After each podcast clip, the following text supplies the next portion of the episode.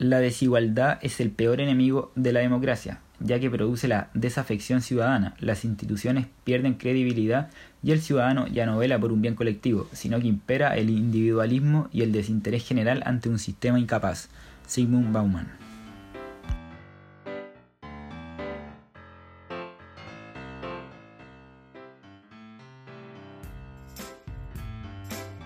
Bienvenidos a Interconectados, el programa que abarca las preguntas de los ciudadanos 2.0. Soy Felipe Lobos. Y yo, José Manuel Soto. Hoy, José Manuel, vamos a conversar sobre ciudadanía y democracia. ¿Está realmente la democracia atravesando una crisis? Para responder esas preguntas conversaremos con la antropóloga Carola Naranjo. Así es Felipe, pero antes vamos a escuchar un adelanto de lo que fue el capítulo anterior de Interconectados, uno donde hablamos con Enrique Núñez Musa, periodista y profesor de la Universidad Católica. También es editor de Fact Checking, que es un proyecto de verificación de datos. Con él conversamos sobre fake news y democracia. Dale, escuchemos. Está más o menos comprobado que las fake news no cambian una manera de pensar. Es decir, si yo me enfrento a un tipo de desinformación y yo toda la vida he sido, no sé si ustedes son hinchas de algún equipo, pero si yo toda la vida he sido hincha del Colo Colo y me enfrento a una desinformación que es contraria al Colo Colo, no me va a convencer de dejar de ser hincha. Al revés, va a reforzar mi mirada como hincha y me va a dar más rabia y me va a, y me va a polarizar. Es decir, yo ya tengo que tener una propensión, ya tengo que ser fanático de algo o estar convencido de algo más que cambiar mi mirada. Hay personas con grandes doctorados en el extranjero que comparten fake news, como hay personas que no han terminado el colegio que comparten fake news. Todos son igual de vulnerables. Por lo tanto, lo que es importante es hacer una campaña nacional de educación, que esto sea parte de los currículums escolares, que esto se enseñe en las universidades, que haya comerciales y cápsulas en redes sociales y en la tele, y fomentar también y apoyar mucho a los proyectos de verificación, hay que pensar que los proyectos de fact-checking explotan el, año pasado cuando con el estallido social explota la desinformación. Aparecieron 17 proyectos de fact-checking y lo que llamamos la campaña postmoderna, que depende de las redes digitales. ¿Y por qué cambia esta campaña postmoderna? La tele nos hablaba a todos. Las campañas eh, postmodernas lo que hace es utilizar una técnica que se llama microtargeting. ¿En qué consiste el microtargeting? en que yo busco audiencias muy específicas y diferenciadas y le envío un mensaje diferenciado a cada una de esas audiencias. Y esa microtargeting se puede usar para hacer el bien como se puede usar para hacer el mal. Y les doy un ejemplo de cómo se puede usar para hacer el bien. En la elección de Obama se logró movilizar a través de esta campaña a un montón de grupos de votantes que no iban a votar, que eran los jóvenes que en esa época, los jóvenes estaban en Facebook. Por lo tanto, creando grupos de Facebook súper particulares y súper específicos con mensajes dirigidos a los jóvenes, los jóvenes fueron a votar. Pero esa misma herramienta yo la puedo utilizar fácilmente para hacer el mal. ¿Por qué? Porque también puedo identificar grupos que son vulnerables a la desinformación y a creer ese tipo de eh, y mentiras y historias falsas y enviarles mensajes dirigidos solo a ellos para reforzarles su convicción. O grupos que son vulnerables también no porque sean fanáticos, sino que porque no tienen toda la información mediática necesaria. Lo hemos visto, por ejemplo, en el caso del COVID con la tercera edad. Eh, uno de los públicos más vulnerables a la desinformación son las abuelitas y los abuelitos. ¿Por qué? Porque no tienen alfabetización digital, porque no, no están acostumbrados a distinguir si una noticia les aparece en Facebook y esa noticia la firma el nieto y otra después la firma la tercera, no hay una mayor distinción de la fuente porque no están acostumbrados a vivir en ese entorno. Eh, y a ese público también es muy fácil hacerle llegar un mensaje dirigido solo para ellos, en los códigos de ellos, que los quiera convencer o reforzar una creencia, o confundir.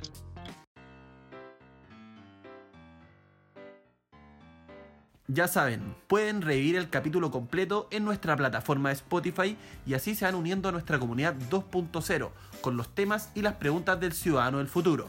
Y ahora sí, Felipe, dado que en los últimos años la disconformidad con la política ha ido incrementando, traduciéndose en una falta de credibilidad y confianza en las instituciones, queremos conversar hoy con Carola Naranjo, quien es directora ejecutiva de la consultora etnográfica. También es antropóloga y cuenta con distintos estudios en derechos humanos, pueblos indígenas y políticas públicas, además de desempeñar un rol importante por la igualdad de género. Carola, cuéntanos cómo te encuentras y bienvenida. Hola, muchas gracias por la invitación. Eh, bien, mira, bien dentro de todo, eh, lo bueno es que se están empezando a reactivar justamente las políticas del gobierno, así que los proyectos de la, la consultora empezaron a activarse de nuevo. Que bueno, justamente... Así que estamos bien. Me alegro, Carola, que estén bien. A ver si nos puedes contar más de ti y acerca de la labor que realizan junto a la consultora etnográfica. Sí, mira, como, como ustedes comentaron, yo soy antropóloga social, pero soy especializada en temas de políticas públicas de Estado, gestión pública, porque también tengo estudios doctorales en ciencia política. Entonces, creo que hay, hay, una diferencia en lo que tiene que ver con el ejercicio profesional. A mí me gusta la antropología aplicada y trabajar en proyectos que efectivamente impacten en el cambio de la mejora de la vida, de la calidad de la vida de las personas y pensando en un desarrollo humano integral, equitativo y más justo. Y eso justamente nos dedicamos en la consultora etnográfica, que tenemos eh, dos áreas fuertes, que es un área de capacitación y formación y otra área de investigación y estudios, donde hacemos investigación tanto básica, pero también investigación aplicada, sobre todo evaluando programas y políticas sociales. Carola, eh, entrando un poco más en la materia, bajo tu punto de vista, ¿en qué estado se encuentra hoy en día la democracia en nuestro país? ¿Crees que realmente la democracia está atravesando una especie de crisis o una cierta decadencia? Mira, crisis de todas maneras, decadencia espero que no, porque si hay decadencia perdemos todos los ciudadanos, porque la, la, la democracia el ejercicio libre de la, de la decisión. La última vez que estuvimos en decadencia con la democracia tuvimos una dictadura. Así que mm. por eso que hay que tener cuidado como, de cómo hablamos, ¿ya? Pero una crisis de todas maneras, eso sí, es una crisis de los actores políticos, una crisis de las instituciones políticas, entonces es una crisis del sistema político en general. Y hay algo, y eso, ¿por qué, qué, qué ¿Por qué hablamos de una crisis? Porque se ha perdido algunos de los valores que son como fundamentales en una democracia, que es la elección por una parte soberana del pueblo, que eso, eso se da a través de un mecanismo que son los plebiscitos, ¿no es cierto? Pero también hay otro mecanismo que tiene que ver cómo la ciudadanía, ¿no es cierto?, eh, se ve representada y reflejada también en el sistema político. Y ahí tenemos una crisis, porque en este momento la ciudadanía ha perdido el apego. El, ¿Qué quiero decir con el apego? El apego que es la confianza en tanto en la autoridad política como en las instituciones políticas. Yo creo que por ahí está la, la crisis. La credibilidad, claro. Y justamente esta crisis se ha dado, claro, justamente esta crisis se ha dado porque eh, hay una falta de legitimidad tanto del Estado como del gobierno. Carola, y para ahondar un poco más en el tema, ¿a qué factores le atribuirías tú la crisis de la democracia? Perfecto. Si, a ver, si pudiésemos eh, enumerar como para entender de manera analítica, primero eh, lo que venimos viendo en los estudios de sistemas electorales y de afectación con la política, lo primero que vemos es una desafectación, primer factor. ¿Qué significa una desafectación? Que las personas no están creyendo, no creen en el sistema político, ¿ya? Es el primer factor. Segundo factor, hay una pérdida de conexión de las autoridades políticas con las demandas que tiene la ciudadanía, con las demandas sociales reales hoy día de la ciudadanía. Entonces, y tercero, que estamos con una crisis de un modelo, de un sistema político que, eh, que el que tenemos hoy día responde hace 40 años atrás eh, con una vuelta a la democracia en la década de los 90 y que este sistema ya no puede seguir eh, estando hoy día en el año 2020, ¿no es cierto? Lo vimos con, el, con las movilizaciones de octubre del año pasado. Es un sistema con una crisis que es profunda porque Chile cambió y todavía tenemos un sistema que cree que estamos recién eh, volviendo a la democracia, que se ha debilitado, por lo tanto, con elecciones, con, y hay que hay un cuarto factor, con elecciones políticas eh, que no son, que falta, eh, con, o sea, con con, más bien con elección de políticos, ¿no es cierto? Y de políticas con muy poco respaldo ciudadano. Mm. Por lo tanto, cuando van a ejercer el ejercicio de la autoridad política, de la, de la, de la deliberación también, tienen poco respaldo ciudadano. Entonces yo diría que por ahí está, la, está el tema, siendo la crisis del modelo político y de, de gestión pública una de las más grandes. Caro, y bajo tu punto de vista, ¿cuál crees que es la principal responsabilidad del mundo político directamente y cómo se podría recuperar la confianza en las instituciones por parte de la ciudadanía? Mira, de verdad yo creo que el mundo político se tiene que renovar.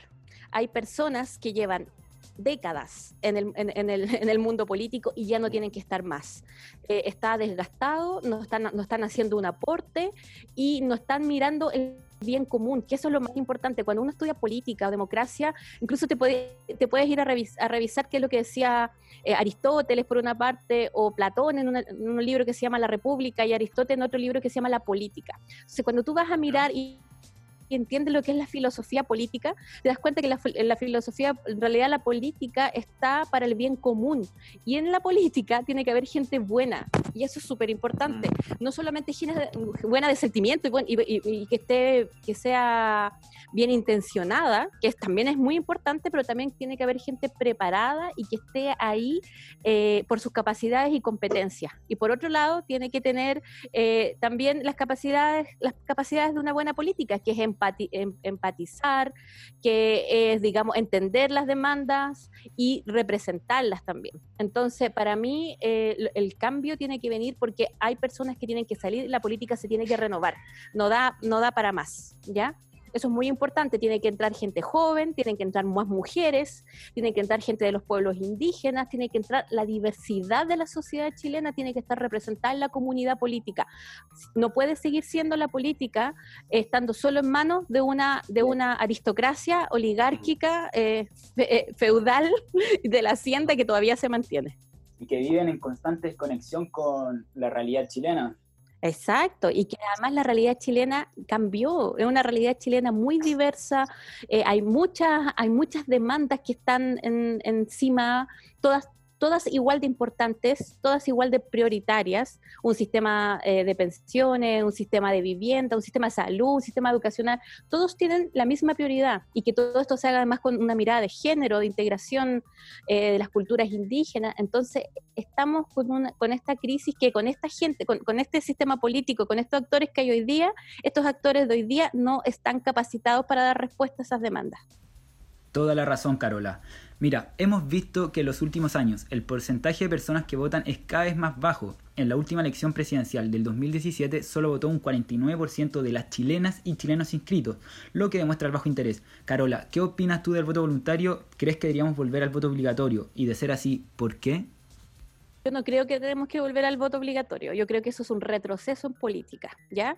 No hay ningún país en el mundo que haya avanzado de un mirando los sistemas políticos y comparando el sistema electoral en el mundo, no hay ningún país que haya haya avanzado al voto voluntario que haya vuelto al obligatorio. Es un retroceso, porque por lo tanto yo lo que creo que lo que hay que hacer acá es hacer atractiva la política. ¿Me entiendes? Porque las personas sienten que ir a votar es un deber, primero es un derecho, que entienden que es un derecho, y es un deber ciudadano tanto para ella ella, para la persona, ¿no es cierto? Para él o la ciudadana y es un deber con la sociedad y con el país que queremos construir en conjunto.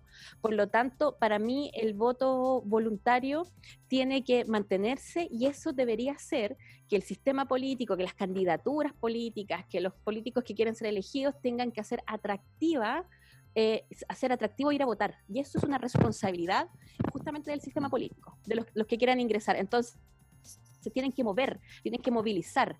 Y, esa, y eso es lo interesante, pues, porque si lo hacemos obligatorio, eh, también, también, también se pierde de alguna manera la legitimidad de esa decisión, porque la gente va a votar obligada y no necesariamente va a votar, va a votar por convicción.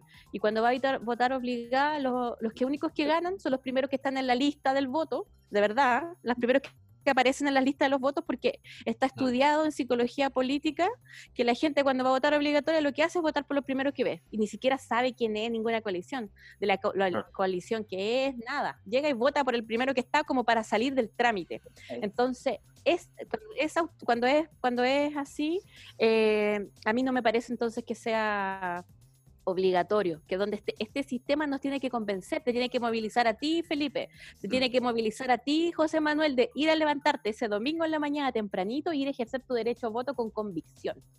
¿Entiendes? Entonces, y eso, por eso, por eso este sistema político ahora no mueve a nadie. Podríamos decir que es poco sexy. Tenemos que tener un sistema, política un sistema político sexy que pueda mover a la gente, que le genere sensaciones para levantarse ese día, que los jóvenes, sobre todo los que menos están votando son los jóvenes, y vayan y digan yo voy a votar por esto porque creo en, en este país, creo en este país democrático y se levante y vaya con convicción. Y siguiendo por esa línea, Carola, en la actualidad ya no se dan clases de educación cívica. ¿Crees que esto influye de cierta manera en la actitud que han tomado las nuevas generaciones en torno a la política? que antes en el currículum académico estaba eh, educación cívica obligatorio, era una, era una materia que tú veías en la media. ¿Ya? Eh, un poco en octavo básico, la, veías un poco en historia y geografía en ese tiempo y después, después tenías un ramo de educación cívica. Eso se sacó del currículum en el año 91, ¿ya? Para que vean, y encima se saca en la democracia, de vuelta a la democracia. Eh, increíble, increíble. Y ahí te das cuenta como, ¿qué están pensando?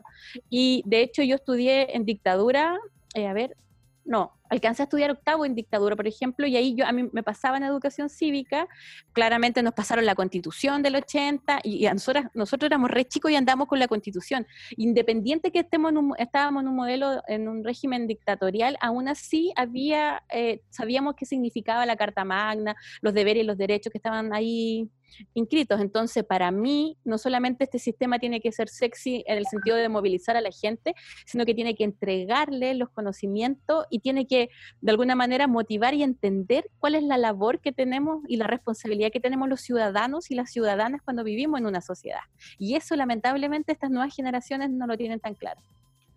Y de vuelta a las elecciones del 2017 en las que ganó democráticamente Sebastián Piñera en la actualidad nos encontramos en medio de dos crisis, que es primero la, la, que comenzó el 18 de octubre a raíz del estallido social y la actual que es la crisis sanitaria. A través del manejo que ha tenido el gobierno, muchas personas han pedido la renuncia al presidente. ¿Qué opinas tú al respecto, Carola? ¿Crees que es posible?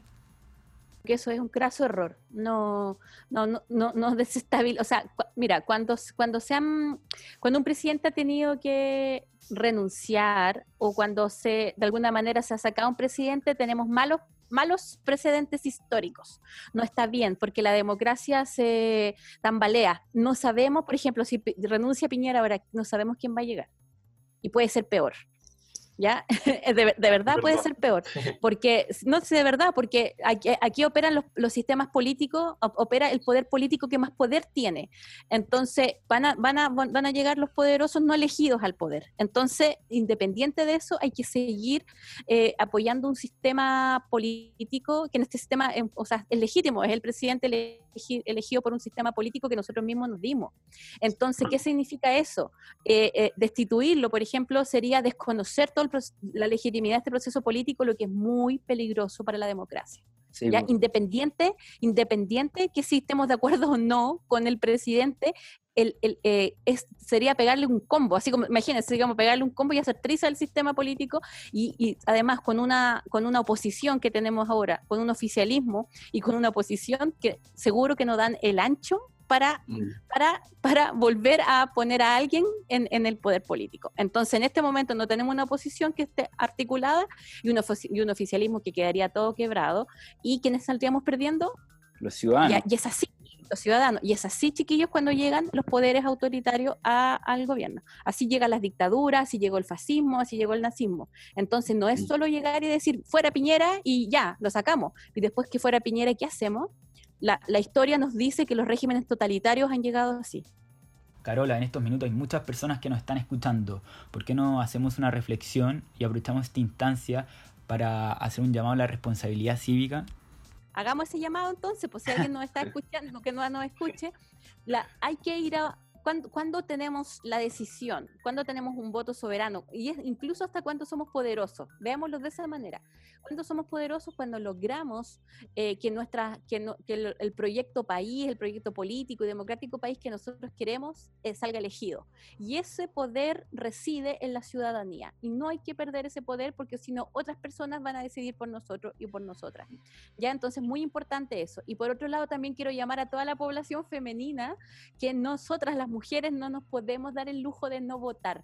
Fue un camino eh, muy difícil para que nos creyeran ciudadanas sujetas de derechos políticos y civiles, como para no ir ese día, domingo en la mañana, a votar.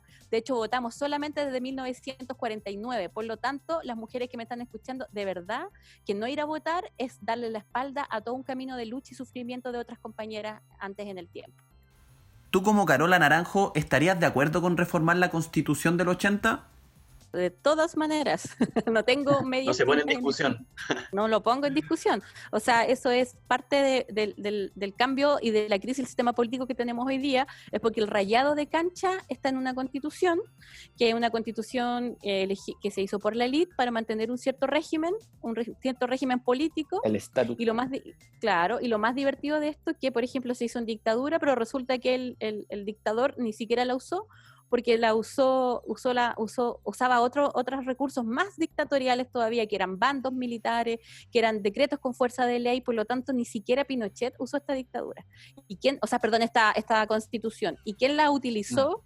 Eh, completamente ha sido la democracia. Cuando, cuando, cuando, cuando recuperamos la democracia, realmente ahí se empezó a implementar la constitución del 80. Es, llega a ser paradójico.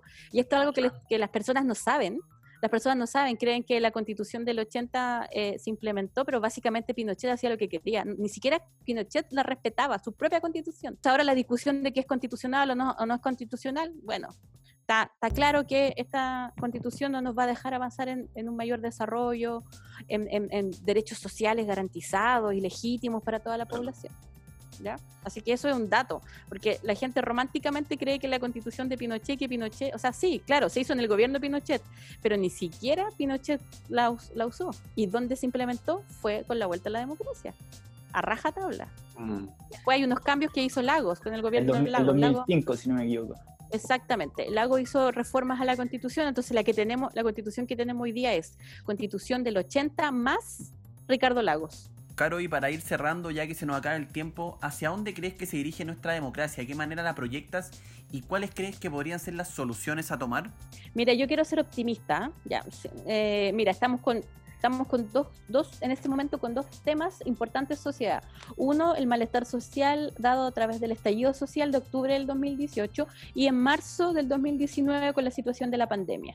Ambas, ambos procesos lo único que hicieron fue mostrar las la, profundas desigualdades sociales que tenemos en el país y que lamentablemente este sistema político no está siendo un sistema democrático y las reglas del juego hay que cambiarlas. ¿ya? Eso, eso es bien interesante. Entonces, ante eso yo veo que eh, estoy mirando que efectivamente hay sectores que siempre se van a negar a cambiarlos porque eso es parte del, del, juego político. De hecho, se llama en ciencia política pesos y contrapesos. Un sistema político siempre tiene pesos y contrapesos. Entonces, el, el, peso es querer cambiar y se va a encontrar con un contrapeso que no, lo va, que no va a querer que esto cambie. Entonces, en ese debate, en ese debate del peso y el contrapeso, lo que, lo, lo que, lo que dice el sistema político que en realidad gana la política porque se incluyen otras visiones y tampoco nadie se sube por el chorro. ¿cachai? Empieza como a reformar, a reformar, a reformar, a reformar y que también también eso es peligroso, que empiecen a reformar, reformar, reformar, y tiene que siempre tener un contrapeso de ir mirando que esas reformas efectivamente vayan siendo las más adecuadas. Así funciona el sistema político. Entonces yo sí veo, hay yo veo que eh, tiene que haber una renovación en la política, veo que por lo menos en, el último, en la última elección electoral eh, surge una tercera fuerza política que es importante, ¿ya? Ya no solamente hay una, no solamente existe la izquierda y la derecha tan claramente como nueva mayoría o concertación o Chile Vamos o Alianza, sino que también hay una fuerza distinta que es el Frente Amplio, que también es importante porque incorpora nuevos actores sociales y políticos. Y em, yo veo que también hay gente más joven y también veo un, movimiento de mayor un movimiento político con mayor diversidad. Así que yo creo que optimista que vamos bien. El problema es no pegar. Eh, ¿Dónde veo los problemas? El problema es que eh, hay que avanzar con mientras tanto con la institucionalidad que tenemos y no hay que desgastar esta institucionalidad, porque si la desgastamos podemos estar en un problema político eh, mayor, como por ejemplo el surgimiento, como les decía yo, de fundamentalistas, fundamentalismo político. Eso siempre va a ser un problema en las democracias latinoamericanas, siempre. Entonces por eso hay que ser responsable de decir, ya, muera, muera Piñera, fuera Piñera, eh, matemos el Congreso, no sé qué, el anarquismo, y después decimos, ¿y cómo nos damos un sistema político si no tenemos sistema? Entonces, eso hay que cuidarlo. Con un poco más de responsabilidad en lo que estamos fomentando en las redes sociales. Tener responsabilidad con eso, claro, uno dice, sí, ya, fuera con este gobierno, váyanse todos, ya, váyanse todos, y, tenemos claro quiénes son los que llegan, y eso, eso es lo que a mí me da mm. terror. Exactamente. Lo Porque la historia nos cuenta que los que llegan son los peores. Entonces uno sale de las brasas para caer en el fuego. Por eso tenemos que seguir avanzando. Hay una agenda, eh, hay una agenda de cambio. Tenemos un, plebiscito del apruebo y el rechazo que viene. ese, ese calendario electoral se tiene que mantener Hay que, y eso es lo importante, la ciudadanía sí tiene que estar atenta en que ese calendario se tiene que mantener aun cuando exista pandemia, porque lo que está en juego es nuestra democracia. Entonces se tiene que mantener y tendremos que buscar las alternativas para ir a votar, en, además con pandemia, porque, sí, porque ahí, donde, ahí es donde se vuelve peligroso. El 25 de octubre el plebiscito, para que no se olviden nuestros quienes nos escuchan. Exactamente. Y hay que ir a votar sí o sí. Porque necesitamos después unas nuevas reglas del juego y eso se llama constitución en, eh, elegida de manera democrática y libre. Muchas gracias Carola Naranjo por conversar con Interconectados. Ella es antropóloga y directora ejecutiva de la consultora etnográfica. Sin duda que la crisis que estamos viviendo abarca también a las comunicaciones, ya que estas son parte fundamental para una buena democracia, y me refiero a, refiero a ellas por la falta de transparencia de algunos medios de comunicación, sumado al poco criterio y faltas a la verdad constantes de actores sociales que simplemente no aportan nada al debate público. Lamentablemente, desde el estallido social se han disparado las fake news y ahora en plena pandemia se encuentran en su pic lo que no solo ha afectado el derecho a los ciudadanos a la información, sino que se han puesto en riesgo la salud de miles de personas. Es muy importante entender y saber que la verdad es un pilar fundamental para cuidar la democracia. Así es, José. Y bueno, gran invitada Carola además. Creo que tanto tú como yo, y espero hablar por nuestros auditores de igual manera, pudimos aprender bastante de ella es importante abordar estos temas que muchas veces nos afectan, pero que no se tocan propiamente tal en los clásicos medios de comunicación. Así que bueno, aquí le damos paso a temas de interés público que muchas veces se dejan de lado. Y antes de irnos, les queremos dejar un adelanto de lo que será la próxima cápsula sobre la brecha digital en Chile, en donde conversaremos con la periodista e investigadora de Ciudadanía Inteligente, Auska Obando. A lo que estamos principalmente enfocados ahora es a tratar de defender espacios de participación política en medio de esta pandemia, que nos quitó la posibilidad de, la participación física y también de, fijarnos que esta brecha digital que existe en toda América Latina no, no termine afectando el, el, acceso y la salud de las personas. Lo que vemos en América Latina es que hay niveles dispares de inversión en, en todo lo que tiene que ver con la provisión de servicios públicos y esto impacta también la cantidad de bonos de subsidios que se entregan, los recursos que van a educación, como tú mencionabas, y también los recursos que van a, a la salud. Cuando uno analiza el porcentaje de inversión pública en estas distintas áreas, vemos que aquellos países que invierten menos en la provisión de servicios públicos son aquellos que más afectados están al final por la desigualdad, no pueden asegurar la provisión de estos derechos para toda la población de sus países y eso se vuelve más grave en un contexto como el de hoy, cuando no necesariamente se le puede entregar, por ejemplo, a los estudiantes eh, las capacidades técnicas para que ellos puedan acceder a la educación. Efectivamente, las personas que viven en lugares rurales y que ya se les hace más difícil su acceso a ciertos servicios, puedan tener acceso a Internet de calidad y que sea confiable em, para acceder a servicios que, que ahora cada vez más se van a entregar de forma digital. Y el otro punto es también la, alfabetización digital. Cuando se habla de, la brecha digital, no es solo si tiene alguien internet o no, sino que es también qué tanto aprovechamiento y qué tanta conocimiento tienen las personas para aprovechar las herramientas que le da Internet.